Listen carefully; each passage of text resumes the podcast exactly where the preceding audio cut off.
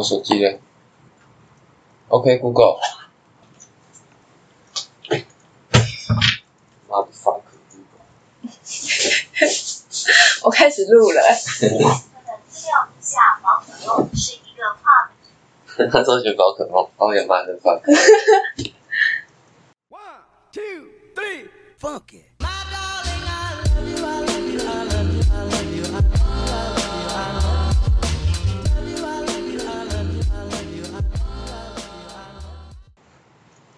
大家好，欢迎来到今天的全馆欢庆八八折，我是 UZ。我是 Jacky，你知道我刚刚搜寻全馆欢庆八八折，因为我们想说要开一个新的系列，嗯，就是开大概二十分钟，或是就是十几分钟到三十分钟的那种 Short Talk，对 short talk。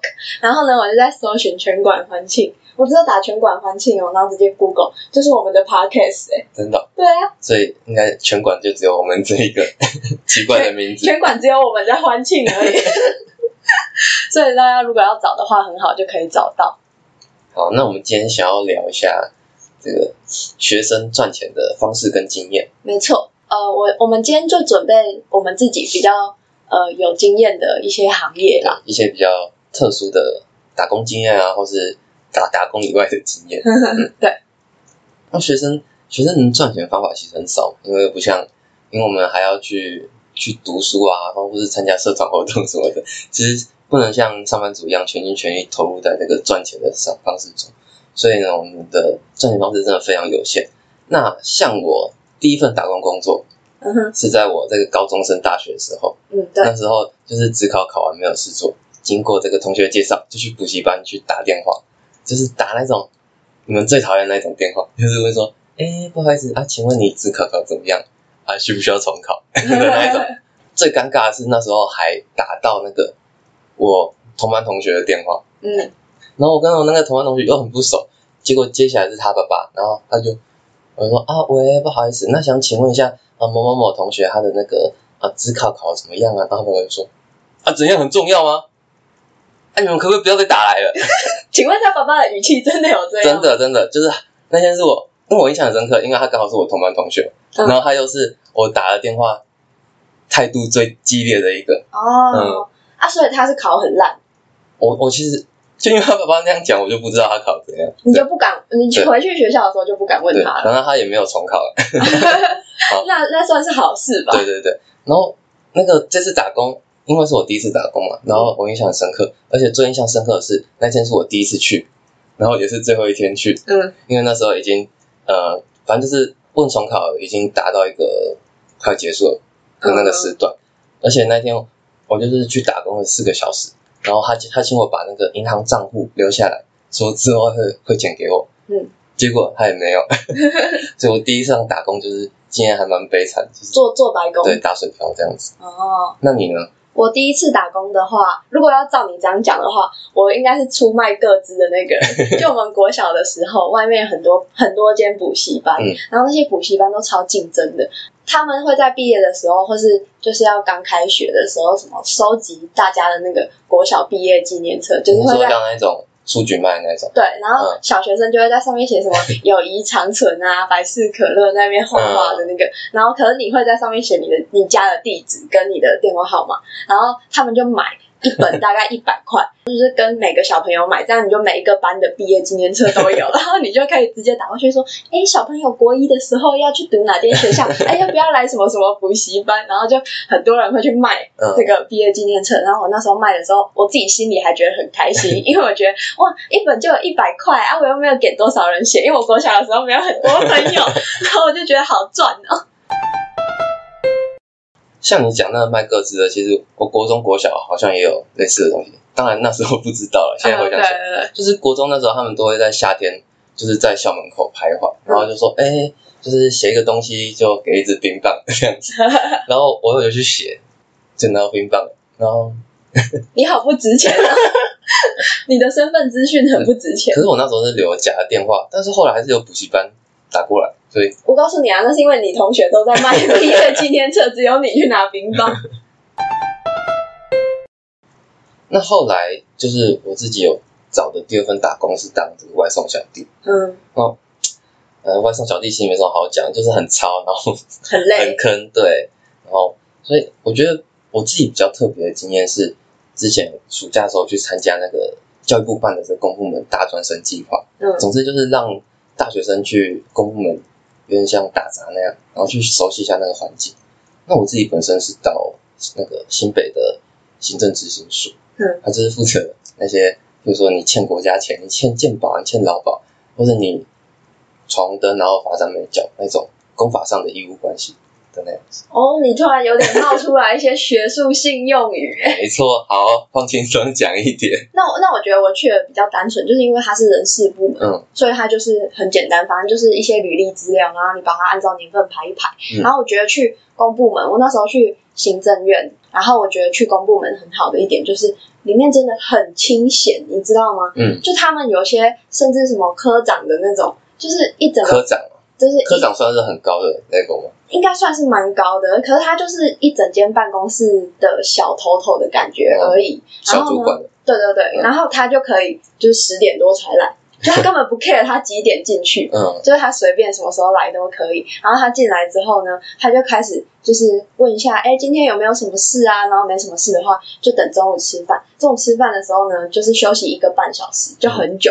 然后回来的时候就开始午睡嘛，什么什么的。然后午睡起来之后，大家就会自动放多半个小时到两点。然后两点之后开始做一些工作啊，跟其他部门的交换信件什么的。然后三点的时候就说有没有人要订饮料？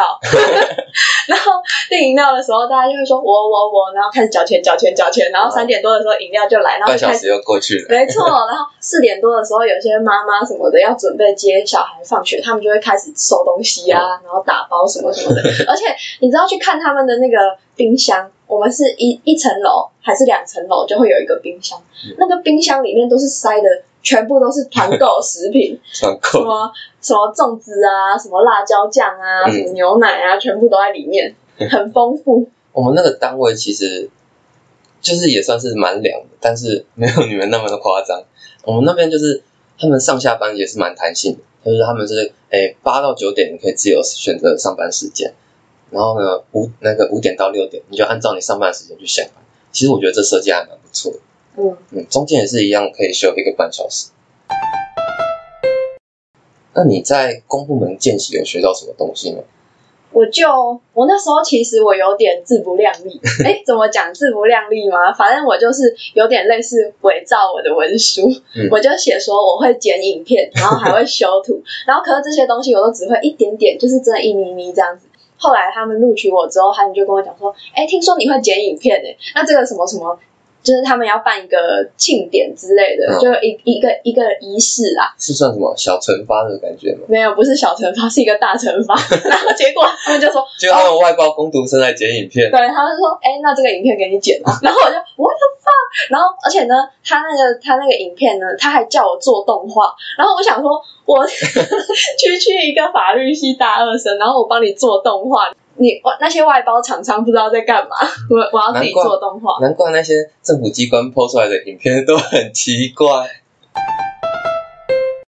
那像我我的工作内容其实也是还蛮机械性的，就是我也是排公文，就是把它按照顺序排好，然后或是去把它做网络上的登录之类的，就是还蛮无聊。但是我觉得我有学到的是东西是，因为股上会有一些书记官，或是一些呃也是算是法律系毕业的学长，甚至有同校的嗯大学长之类的。嗯，他们其实会在闲暇时间，你知道公务员很多闲暇时间，会来跟我们讲一些就是经验啊，包括考试的经验，还有未来的方向等等。我觉得这算是我在这个计划中另外有学到的地方，这算是我打工生涯比较特别的一段。那你还有什么比较特别的赚钱的经验吗？我最近有在做的话，就是有去那个波波代理写一些文章。可是如果真的有要写的人，我推荐你们就是累积一定的就是社群网站的流量之后，嗯再去写，它比较让你会赚到钱。不然的话，你就是要写那种很多人会看的。就比如说像是全联跟某一些品牌就是新的联名的那个甜点啊，嗯然后你马上去吃，然后马上投文，哦这样就会比较多人很多看人。看会看那种，不然的话，呃，上面就是会比较多那种美妆开箱的，就吸引女孩子。就是你除除了要很专精某一个领域的文章之外，你就是如果像我这样只是打打杂的话，就是赚不到什么钱啦。我现在写了十几篇，大概只赚五十块。那他那个赚钱是怎么怎么看？他是看你的流量还是什么按赞数等等？它就是看你的流量，按赞数其实不太重要，而且你的流量其实是就是可以一直用同一个 IP 刷出来嘛，嗯然后它会侦测那个 IP 是不是同一个，所以我假设我用我自己的手机点很多次的话，嗯它也不会计算到流量。哦，嗯，那我们我们刚刚讲的，除了像你说的波波代理以外，嗯其实基本上都是零基本时薪吧？是吗？还是你的其实你的公部门有比较高吗？嗯，公部门好像就是真的是基本时薪，而且它那都是还有限制，我只能请三天假。嗯，嗯，对。然后可是我有在那个单日的那种市集打过工，嗯你知道吗？就大学很多会有那种厂商来办市集啊，嗯像我去的那个市集就是什么世界电影杂志，然后办的一个小的市集，然后他就会请很多赞助商来摆摊。然后我第一次去的时候，我还记得我是去摆一个唇膏的摊位，然后那个摊位，对对对，赞助商会发唇膏，然后你要去那边玩游戏啊、打卡，哦你才会拿到这个唇膏。对，然后我第二次。对我第二次的时候就是去那个 Ritz 的那个摊位，是一个那个饼干的品牌，哦，然后我去那边当工读生。结果呢，我那一天要回家之前，那个那个阿姨就看到说我那个摊位的那个 rice 还剩下很多包，她就说啊，不然你把这些全部都拿走好了。所以我每一次去那个摊位上，我都会拿很多不一样的东西回去。现在像我们大学生比较常见的工作，应该还是家教吧？对啊，当家教最赚钱，对大学生来说，那些国中生的功课其实很简单。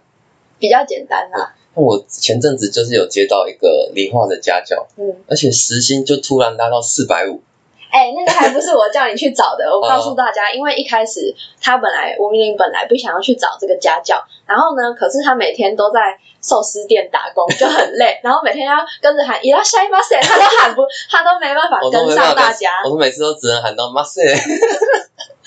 还很爱抱怨说什么哦好累哦，可是他明明每天都在那边喝麦茶，然后趁机去上厕所偷懒，可是他就觉得那个寿司店实在太累了。我就跟他讲说，为什么大家都在找家教，那你就就去找家教就好了啊。结果他就听听了我一番劝之后，人生整个豁然开朗，用脑袋知识的力量赚钱。没错，知识的力量大于劳力的力量，几乎等于三倍的时薪。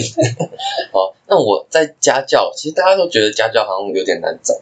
那我本身是在呃一一家教的这个平台上找到的，而且它是免费的。但是因为它是免费的，所以它同时会有很多的竞争者去跟你抢这份缺。然后像我投投到现在应该有投二十几个，然后只有中一个。嗯哼 那家教哇，真的是由奢入俭难。什么意思？就是当我知道我，时薪可以一个小时可以赚到四百五，你就说啊两个小时原来我的知识带给我这么多的金钱。原来我的劳力可以那么值钱，然后我就再也不想回去做一百五的工作。再也不想搓手在那边真的喊伊拉下一巴塞。由奢入俭难。那你还有什么其他特别的经验吗？哦，我觉得我最特别的一次应该是我有去当过灵演，灵演然后这个灵演是那个林心如呃主演的吧，然后还有郭雪芙啊、哦什么什么的，然后哎，我讲什么什么的会不会太冒犯？就是以及其他人等嗯，的主演是们。电影吗？还是电视剧？电视剧叫做《华灯初上》，应该已经播完了，好像是。然后那时候我们就几个大学生全部一起去当灵演，那什么当时候的事啊？我懂？很久很久，哎，一年前吧，蛮久之前的啦。反正就是他当领演之后，他会帮你加进去一个赖的群组，然后跟你讲说地点在哪里，然后一天芙的 line，一天工时。白痴哦，他是加进去群领演的赖啦，所以跟跟郭雪芙的赖，郭雪芙是什么闲杂人等吗？那天我们我们我们就会很早很早去那个现场，其实去了之后也没有我们的事情，嗯我们就是把我们，因为他要求说那个戏是一个演一个复古的感觉，嗯他叫我们自己带衣服，然后我们就？随便带一些就是那种宽版的裤子或是什么喇叭裤。对对对之类的这种裤子，然后去给那个造型师看，那个造型师说 OK OK 就这样穿，然后大概换个两三套这样，就不同场景。郭雪芙在那个咖啡厅喝咖啡的那个场景，因为他们是找一个那种气茶店，你懂吗？就是那种很古早味的红茶店，嗯泡沫红。茶店。对对对对对。啊然后我们就是找了一个那种景，然后在那边拍。他在那边喝咖啡的时候，我就是走过去点餐的那一位人，嗯就是我们会从镜头前面这样子咻一下走过去。我们那一群灵演里面呢，有一个就是最资深的人，他可能就常常去接这种灵演的戏，他就有一句台词，他就跟我们讲说：“哎，如果你就是好像是露脸露比较多，还是你有你只要有一句台词，你就可以加钱。” 然后我就觉得哇，好辛苦哦！为了这一句台词，他那一句台词哦，他就是问郭雪芙说：“要点餐了吗？”就这样而已哦。这一这一场戏拍了五次，因为他们就是要他整个场景的流动是，我要我我跟另外一个女生，我们要先演客人，我们要先穿过这个镜头，之后呢，那个服务生再哇去交接过来，然后跟郭学福点餐。对，然后他还要把盘子放在上面，菜单递给他，然后再问他说：“哎，你要点什么？”这样子。他讲这句话，然后就加三千。没有没有没有加那么多，没有那么好赚。那一整天就是真的很累，嗯，就是因为你是灵演，然后你就是没有一个专属的休息的位置，对，那个椅子我们我们大概十十几个人，然后我们还要轮流坐三张椅子，大风吹。对对对，就是很累。其实我觉得他也不用真的到那么多灵眼，你知道为什么吗？因为他们每次的场景好像只是最多是需要六个人吧，和他们会就是临时替换，就比如说他也没有一定要谁现在去当灵眼，他就是说，哎，你你你现在没、哦没有空，然后你们就去当灵演这样 C。十取六，对啊对啊，然后。你只要在这 C 十取六当中一直没被取到的话，你就是去那边站着就可以了，站着领一天的哇，实习也是。爽缺。也也没有到爽缺，你知道吗？我们有一个阿北，他也是灵演，然后呢，你们不是演复古的人吗？啊，有一个阿伯坐在红茶店喝茶，哦，我想然后说这样太太逼真了。结果那个阿伯呢，那个灵演的那个 casting 就问我们讲说，呃，有没有人会抽烟？结果我们刚好都不会，就那一群大学生全部都都不会抽烟。好逊，那个那个那个 casting 还傻眼，他就说，哈。怎么会这样？那、你们都不会抽烟哦？然后他就说：“好了好了，算了算了，不要逼我们。”然后叫他就叫一个阿北去抽烟。那一场戏呢，大概开了两个多小时，阿北要一直站在那里抽烟。阿阿北应该有工伤吧？就是他，他就是必须要，就是道算福利还工伤。为了那个，为了那个戏的那个连贯性，所以你只要阿北一站在那里，他就要抽烟，他就是一定要抽到这场戏结束。然后我就觉得很好笑，我就觉得那个阿北很可怜，而且那个阿北就是因为我们是在一个店面里面拍摄，嗯，那个阿北是站在有点靠近马路的地方，所以那个阿北看起来就真的很像是路人走出来抽烟的阿北，他看起来一点都跟就是这个嗯戏里面完全没有半点关系，但是他要站在那里抽烟抽两个小时。我觉得这大概是我最特别的一次打工的经验，而且其实说实话也没有赚的很多，因为他要求你去的那个地方就是拍戏的场景。我那一次啊，我那一次来讲的话，应该算是有点偏僻，所以我到某一个我搭大众捷运、嗯呃大众交通工具到某一个地方之后，还要自己再叫计程车。哦，嗯，所以其实赚的也都所以被扣掉了，对，其实那一天扣下来，我一整天大概才赚了五百块吧，哦，很少啊。很少啊，因为我从八早上八点到晚上八点才回来，嗯，然后我一整天赚五百块。大概是家教一个小时的薪水，没错，所以说知识是很重要的 知，识就是力量。这是我们今天的结语。好好好，那当标题好了。好，那我们今天这个赚钱的方式跟经验就分享到这里。谢谢大家今天来到全馆欢庆八八折，我是 UZ，我是 Jacky，拜拜，拜拜。